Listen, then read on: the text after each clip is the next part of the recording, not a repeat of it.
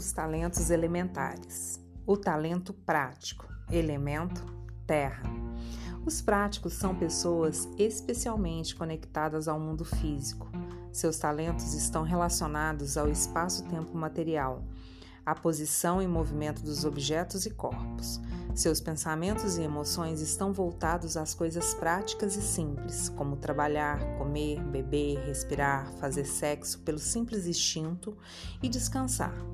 Ou seja, sua vida está centrada no que fazem ou não com seu corpo físico.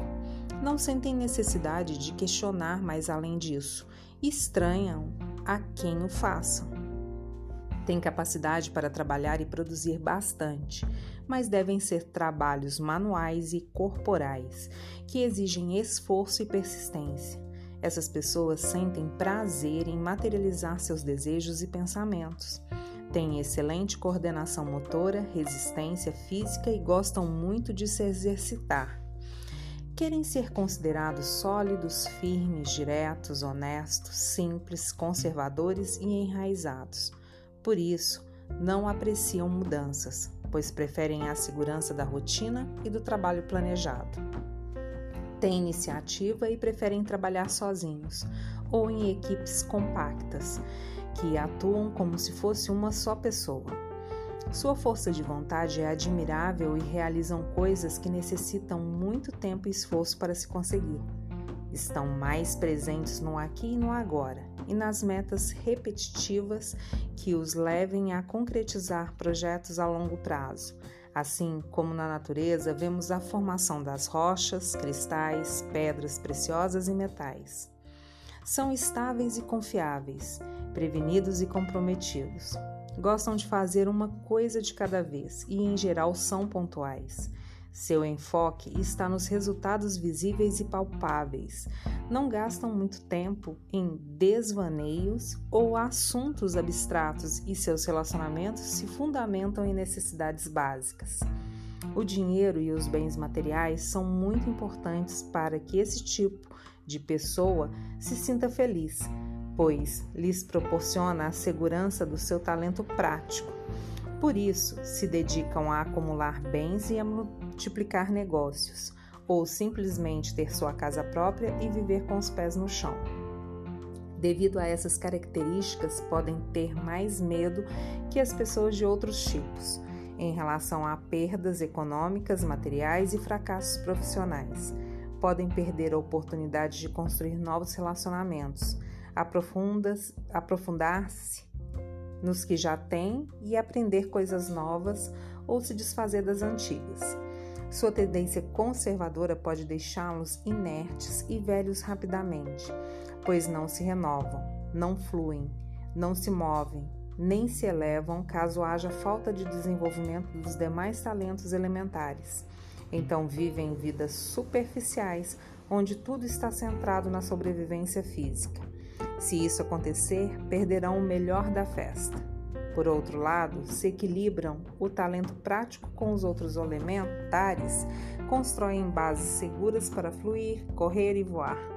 São cautelosos frente às ideias liberais e às mudanças. Também pode prejudicar seus relacionamentos devido à sua pouca sensibilidade emocional, são duros como pedra.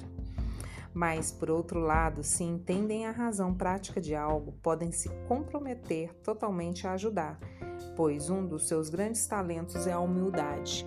E quando uma pessoa tem muito forte um dos quatro talentos elementares e os demais mais débeis, pode ter dificuldade de compreender, de aceitar, de se relacionar com as pessoas fortes nos outros elementos. No caso dos práticos, se isso acontecer, criticam chamando os sensíveis de ingênuos, os intelectuais de avoados e os transformadores de rebeldes. Por isso, serem objetivos e buscar sempre a estabilidade, preferem se juntar e trabalhar com outras pessoas que também têm um tipo prático. São exemplos de trabalho, consistência e solidez.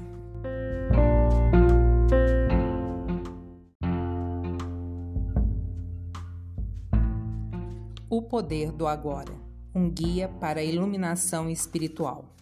Introdução. Você está aqui para possibilitar que o propósito divino do universo se revele.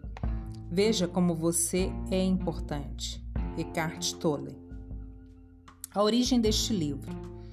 Não vejo muita utilidade no passado e raramente penso a respeito dele, mas para que você compreenda a transformação que pode ocorrer na sua vida ao acessar o poder do agora, vou contar como me tornei um mestre espiritual.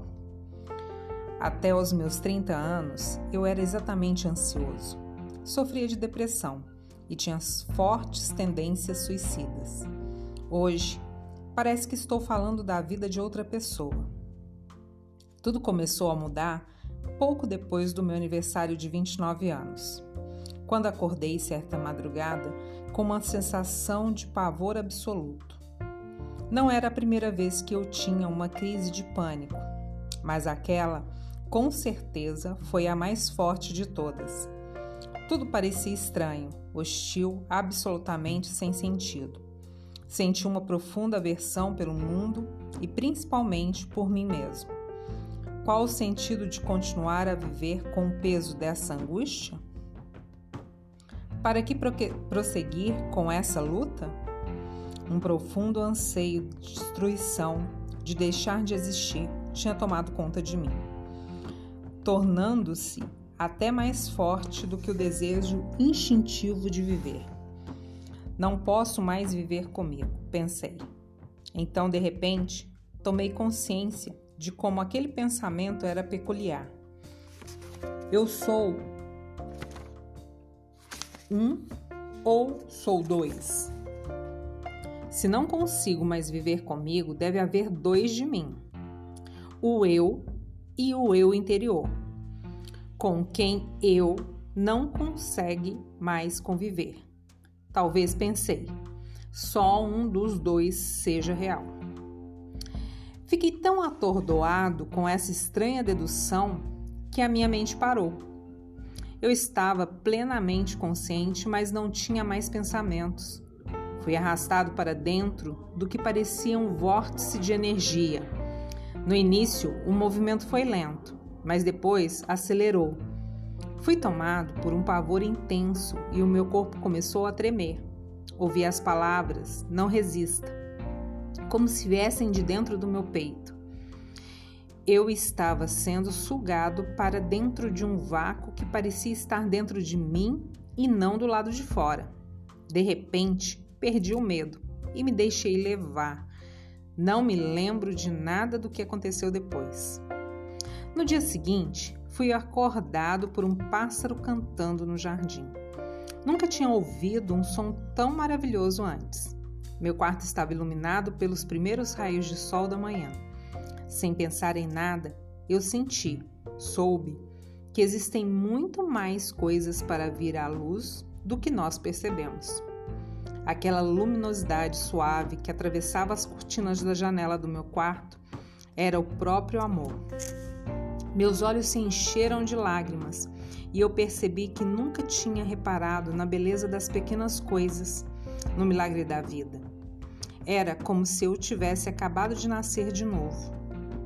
Durante os cinco meses seguintes, vivi em um estado permanente de paz e alegria. Depois, essa sensação diminuiu de intensidade, ou talvez eu tenha simplesmente me acostumado com ela, pois se tornou o meu estado natural. Embora eu continuasse vivendo normalmente, tinha percebido que nada que eu viesse a fazer poderia mudar realmente a minha vida. Eu já tinha tudo do que necessitava. Eu sabia que algo profundamente significativo tinha acontecido, mas não entendia exatamente o que. Só compreendi anos mais tarde, depois de ler muito sobre espiritualidade e de conviver com os mestres iluminados. Percebi que eu já tinha vivenciado a transformação que as pessoas tanto desejavam a pressão intensa do sofrimento daquela noite forçou minha consciência a pôr um fim à sua identificação com a infelicidade e com o falso eu interior, amedrontado, que minha mente havia criado para me controlar. Foi uma transformação tão completa que esse eu interior sofredor murchou imediatamente, como quando se tira o pino de um brinquedo inflável.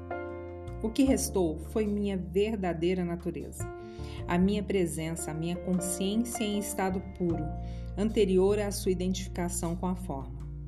Mais tarde, aprendi a entrar numa dimensão interior eterna e imortal, que havia percebido inicialmente como um vazio, e a permanecer plenamente consciente assim, alcançando um estado de profunda paz e bem-aventurança. Eu me entreguei completamente a essa experiência e durante um bom tempo abri mão de tudo no plano físico. Não tinha mais emprego, casa, relacionamentos, nenhuma identidade social definida. Passei quase dois anos sentado em bancos de parque num estado de profunda, de profunda alegria. Mas até mesmo as experiências mais bonitas vêm em vão. Retorne, retomei minha vida no plano físico, mas o sentimento de paz nunca mais me abandonou. Às vezes, ele é muito intenso, quase palpável, e outras pessoas também podem senti-lo.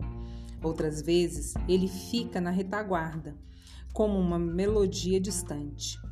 Tempos depois, as pessoas iriam se aproximar de mim e dizer: Quero o que você tem. Você pode me dar ou me mostrar como conseguir? Eu respondi: Você já tem. Mas não consegue sentir porque a sua mente está fazendo muito barulho. Foi essa resposta que acabou originando o livro que você tem em mãos. Quando eu vi, já possuía uma nova identidade externa. Tinha me tornado um mestre espiritual.